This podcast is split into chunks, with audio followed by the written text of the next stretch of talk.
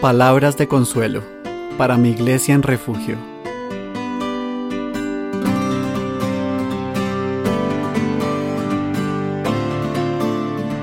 Hoy estaremos meditando en Amós 5:8. Dice este versículo: Buscad al que hace las Pléyades y el Orión, y vuelve las tinieblas en mañana, y hace oscurecer el día como noche, el que llama a las aguas del mar, y las derrama sobre la faz de la tierra. Jehová es su nombre. La reflexión se titula Búscalo y vive. Es asombroso darnos cuenta de lo poco que sabemos acerca de lo que creemos que supuestamente sabemos. Y es que hay demasiadas cosas, aparentemente tan comunes u obvias que ocurren a nuestro alrededor, sobre las cuales simplemente la ciencia, me refiero a aquella verdadera ciencia que es honesta, se ha tenido que limitar a teorizar con cierta humildad.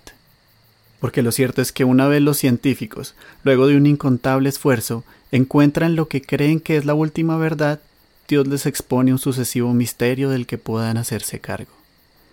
Piensa, por ejemplo, en cosas tan comunes a nuestros ojos como un amanecer, un anochecer, el universo, las constelaciones y su orden, o en cosas aparentemente tan insignificantes como la estructura de un hilo de una tela de araña o el misterio que se eclipsa en un capullo en metamorfosis.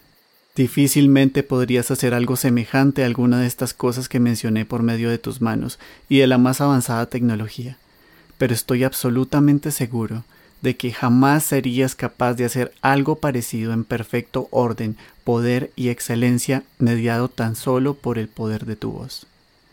Pero mira esto, y dijo Dios, sea la luz, y fue la luz. Génesis 1.3.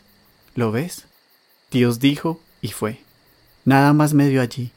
Solo el libre poder incomprensible del Padre, del Hijo y del Espíritu Santo, creándolo todo en el Génesis para su gloria, por medio del poder de su voz, de su palabra.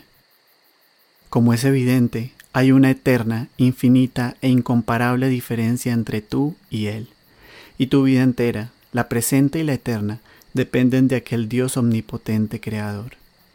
Por tanto dice el profeta Amós, pero así dice Jehová a la casa de Israel, buscadme y viviréis. Amós 5:4. No busques en ningún otro lado, porque no hay nada mejor fuera de tu Creador. Búscalo a Él y vive.